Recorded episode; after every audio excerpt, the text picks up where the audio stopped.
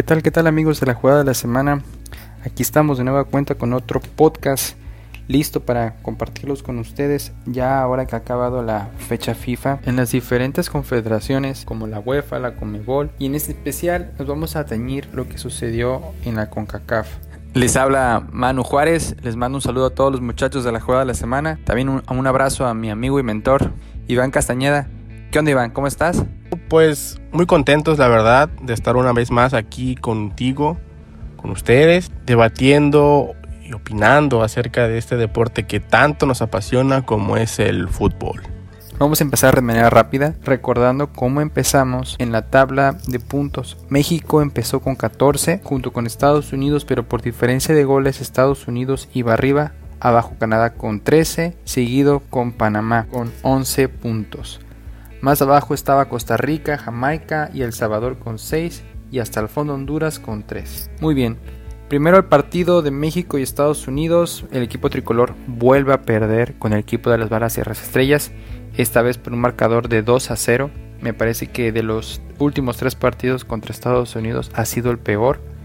El primer tiempo fue muy bueno. El equipo mexicano creo que creó al menos unas tres jugadas claras de gol, siendo la más importante la que creó es Irving Lozano por la banda izquierda, recorta, hace un centro con su pie derecho hacia Jesús Corona, quien falla en el remate y se perdió la más clara para el equipo tricolor. En el segundo tiempo el equipo mexicano salió dubitativo, con muchos errores, no lograron tener el balón y ya con la entrada de Christian Pulisic junto con Weston McKinney, ambos jugadores marcaron el primero y segundo gol con los que finalizaron el partido, así quedó el encuentro 2 a 0 un partido donde nos borraron en, la segunda mitad.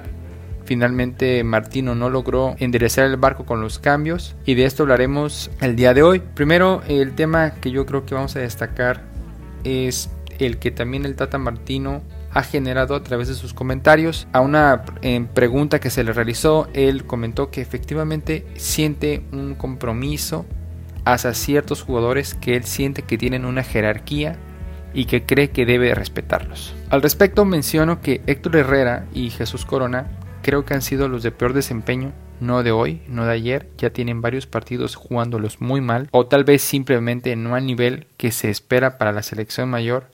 Claro que son nuestros legionarios más importantes, por lo menos hasta, hasta la temporada pasada. Héctor viene de ganar la Liga Española, lo mismo que Corona, incluso Corona fue vinculado con varios equipos importantes de Europa pero ahora Héctor Herrera está borrado del Atlético de Madrid y ni qué decir del Tecatito que no ha jugado prácticamente nada con el Porto. El Porto está todavía peleando puestos de Champions y en lo que son peras o son manzanas ambos jugadores no vienen jugando en sus equipos y parte de esa, de esa falta de ritmo se ha notado en los últimos encuentros. Al respecto vamos a hablar también un poco de lo que sucede en este partido que finaliza me parece con datos importantes y un tanto a destacar. Hubieron 18 remates por parte de Estados Unidos, 8 de México, solo 8 de Estados Unidos fueron al arco, mientras que 5 fueron de México, y en la posición fue pareja 49-51 a favor México. Realmente la posesión de balón nunca ha sido un factor entre estos dos equipos porque casi siempre México la tiene y la inoperancia hacia la ofensiva, hacia la creatividad es lo que finalmente termina por perjudicar al equipo azteca, mientras que Estados Unidos un poco de lo mismo, contragolpeando, son, son jugadores muy veloces, técnicos, jugadores que tienen minutos en ligas importantes, en equipos muy importantes. La mayoría de esos jugadores están jugando en las mejores ligas de Europa, a diferencia nuestra, solo un pequeño puñado. Y se notó, eh, al menos creo que el jugador del partido fue Weston McKenney. La verdad que jugó muy bien. Por parte de nosotros creo que el Machín Edson Álvarez fue de los pocos que levantó la mano. Se le vio muy solo, corriendo como siempre. La verdad que del más lúcido, importante. Y Héctor Herrera no fue un buen compañero. También el partido de ante Canadá, que ya hablaremos más adelante con mis compañeros. Pero sí eh, destacar esa falta de nivel por parte de HH y de el Tecatito. Hablemos un poco de Héctor Herrera. A título personal, creo que es un grandísimo jugador. Creo que es un mexicano que nos está representando muy bien. Sin embargo, ya viene abajo un poco los, lo que viene mostrando en el Atlético de Madrid. El palmarés de Héctor es importante. Tiene dos ligas, dos Supercopas de Portugal, él fue parte del equipo que ganó la medalla de oro y también tiene una Copa de Oro con la selección nacional. Tiene más de 92 partidos como seleccionado. Pero también dentro de esos puntos negativos, él estuvo inmiscuido en esa goleada que nos propinó Chile en la Copa América que se jugó en Estados Unidos al mando de Ricardo Osorio. Creo que es un momento de inflexión para Héctor, también para el Tata, dado los resultados. Creo que no puede seguir dando tantos minutos a un jugador que no juega, un jugador que no aporta ni en su equipo ni en la selección. Acá creo que Martino podría prescindir fácilmente de Héctor, por lo menos para la próxima fecha FIFA, y poner a lo mejor a algunos jugadores jóvenes que él mismo ha convocado ya incluso antes del Olímpico de Japón y bueno probar de algunas otras opciones a algunos otros muchachos que tenga ganas. Se me ocurre un Charlie Rodríguez. No creo que Romo tampoco pueda volver a la selección ahorita a menos que marque alguna diferencia con Cruz Azul tendrá pocos partidos para demostrarlo de aquí a enero pero hay otros jugadores como Johan Vázquez como Sebastián Córdoba Jorge Sánchez caso de Arteaga, César Montes, Alexis Vega, Uriel Antuna, de esa generación olímpica que pueden ingresar al equipo mexicano para tratar de darle otra cara. Y bueno, finalizar con el tema también de Jesús Manuel Corona en Tecatito, la verdad que me tiene muy decepcionado. Apenas hace un año eh, vine mostrando grandes cosas con la selección, parecía que iba a levantar la mano ahora que Raúl no estaba y se nos cayó. No sé a qué se deba que ya no juega con, la, con el equipo de Portugal, quizás algo del tema contractual, pero esta falta de ritmo se la ha notado. En el partido contra Estados Unidos fue eh, de, más a menos. Con Canadá prácticamente ni le vimos. Para finalizar y que mis compañeros puedan seguir hablando sobre lo que sucedió contra Canadá, nada más quiero dar los datos de Jesús Corona.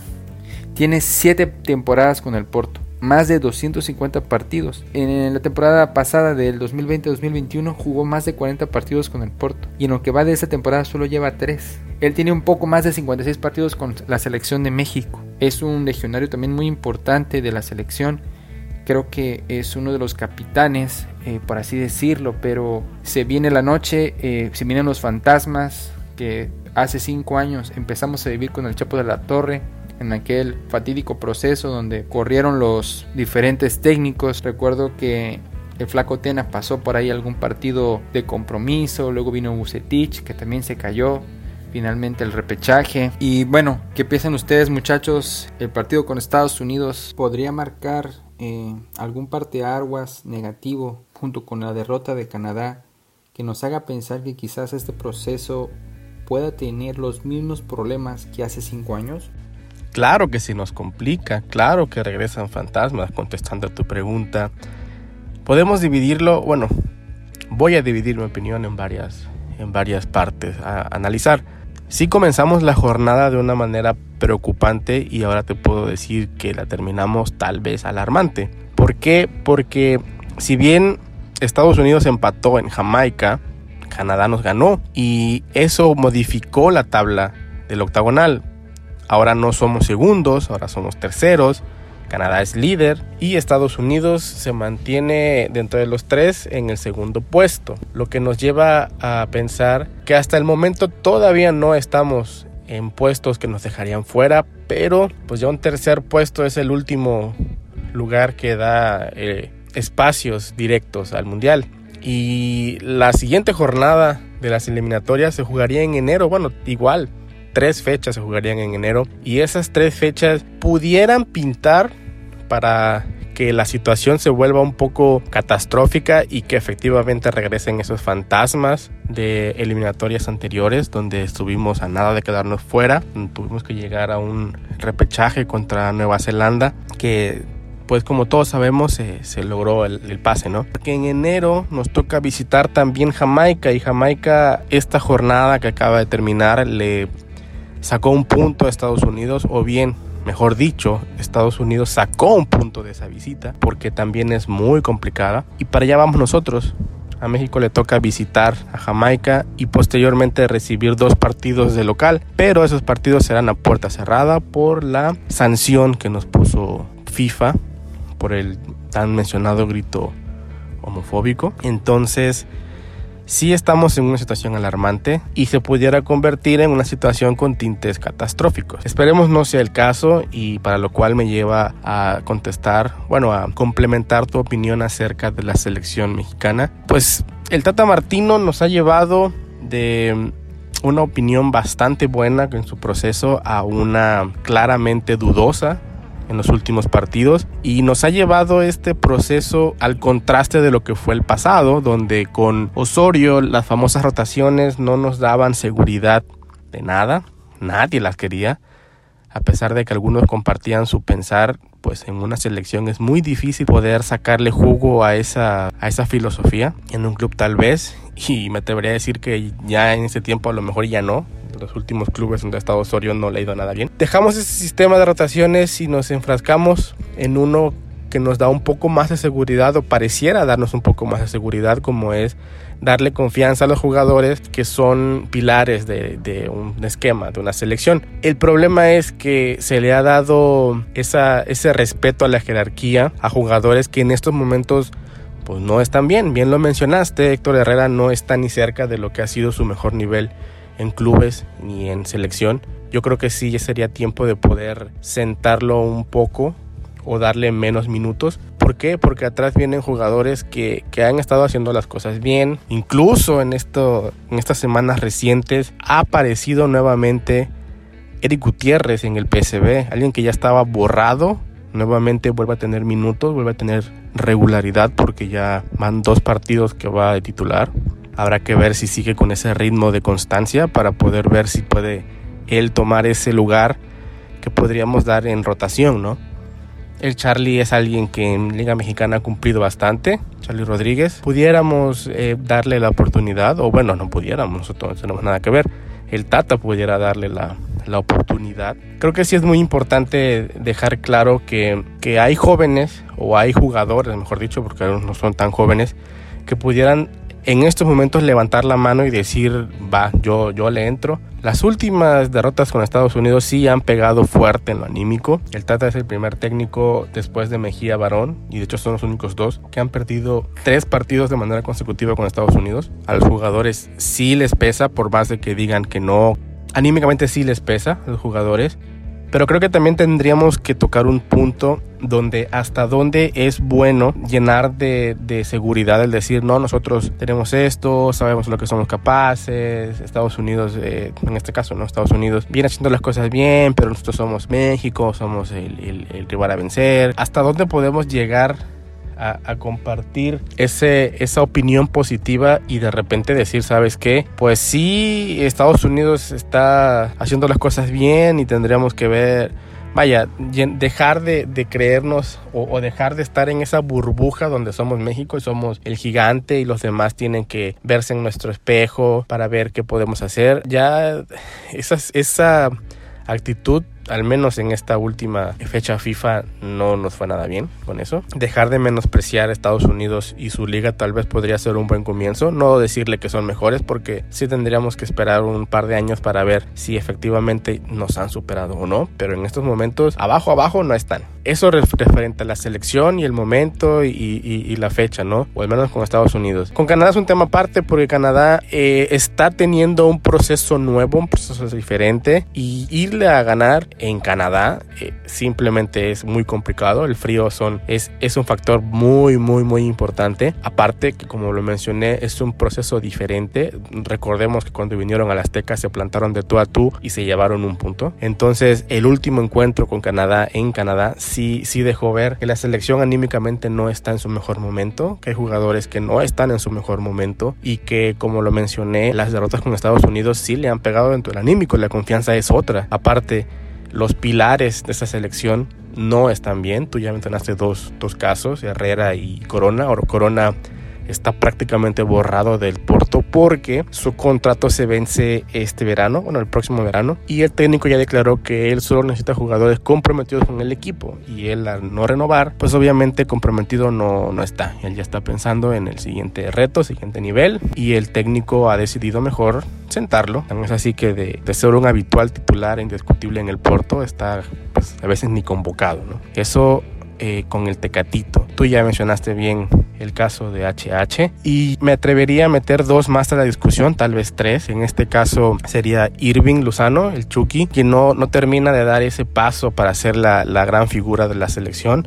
Recordemos que luego de su, de su lesión justamente con la, con la selección tricolor, ha venido de, de, de, menos a más, poco a poco regresando a ese nivel que lo, que lo tenía ya, ya como un titular indiscutible en, en, el Napoli, pero no, en estos momentos no se encuentra bien, apenas está agarrando el ritmo, apenas está agarrando la, la batuta que, que debió de haber tenido ya constantemente lejos de esa lesión. Entonces, pues no, no está bien, no está en su mejor momento, no está para definir un partido. Y el otro caso, pues obviamente ahí sí no tiene nada que ver con él, es, es, Raúl Jiménez, ese delantero que nos tenía acostumbrado a meterlas todas, luego de esa dramática lesión que tuvo en un partido de Premier contra el Arsenal, eh, que lo tuvo muchos meses fuera, apenas está tomando la confianza, el ritmo de juego también y, no, y se está viendo en la selección, nos falta gol. Y si ya mencionamos los tres jugadores de arriba que no están en su mejor momento, pues ¿cómo podríamos meter goles? Se le ha dado la oportunidad a, a pocos jugadores, sinceramente, incluso el que mejor estuviera en estos momentos de goleadores que es Charito pues está prácticamente borrado por temas extra cancha habría que ver ahí qué se tiene que hacer de cara a enero para resolver este problema que es la falta de goles. Otro punto a mencionar es el, el, el, nivel que está teniendo ahorita Guillermo Ochoa. Es un portero que te da seguridades atrás siempre en mundiales, pero sí nos ha acostumbrado un poco a esos altibajos de repente que tiene. Recordemos ese error previamente a un mundial justamente que le costó el puesto en un partido en Torreón. Ochoa nos acostumbró a cierto, cierto nivel, ciertas actuaciones y de repente también nos acostumbró a ciertos altibajos, pero eh, se suma ahorita a ese momento en general que está viviendo la selección. Para terminar con este análisis, eh, sí creo que hay mucho trabajo por hacer, sí creo que hay muchas cosas que, plantear en la mesa, al menos el Tata tendría que plantear qué, qué hacer, cómo resolverlo y a lo mejor abrirle la puerta a jugadores que en estos momentos la tienen cerrada, ¿no? Obviamente planteándole bien las reglas del juego, me refiero a, a Javier Hernández, Arteaga, quién sabe por qué razón está borrado, pero esa razón también tendrían que planteársele y decir, ¿sabes qué? Estas son las reglas. Eso dándole la razón al Tata de que por motivos extracancha están fuera. En resumidas cuentas, sí habría que hacerle una evaluación a ciertos jugadores y, empezar a darle oportunidad a otros que vienen atrás y, y, ver qué podríamos hacer o incluso de aquí a enero a lo mejor esos jugadores que estamos mencionando ahorita que estamos eh, señalando de una baja de juego a lo mejor regresan en su nivel Sí creo que si no tenemos un buen desempeño en las siguientes jornadas se complicaría bastante el panorama para Qatar. Pero hay con qué, hay con qué. También recordemos que estamos en CONCACAF. Sí es difícil jugarlo aquí, pero pues volteamos a ver con Mebol, volteamos a ver la UEFA y no, durísimo, ¿no? Entonces sí México tiene con qué salir de esto, tiene con qué salir, darle la vuelta a la situación, pero sí habrá que analizar muy bien a detalle eh, qué se tiene que hacer, ¿no? Y pues bueno amigos, eh, este ha sido el capítulo de esta semana. Esperemos sea sagrado. Gracias por acompañarnos, por escucharnos. Nos vemos la siguiente. Ah, bueno, no sin antes recordarles que pasen por nuestras redes sociales, Facebook, Instagram, Twitter, TikTok, la jugada de la semana. Ahí encontrarás diferente información acerca de este apasionante deporte que es el fútbol. Nos vemos en la siguiente, o bueno, nos escuchamos en la siguiente. Eh, un saludo y bye.